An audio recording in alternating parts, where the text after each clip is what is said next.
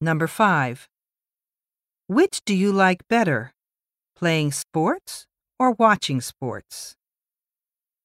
Why? Why?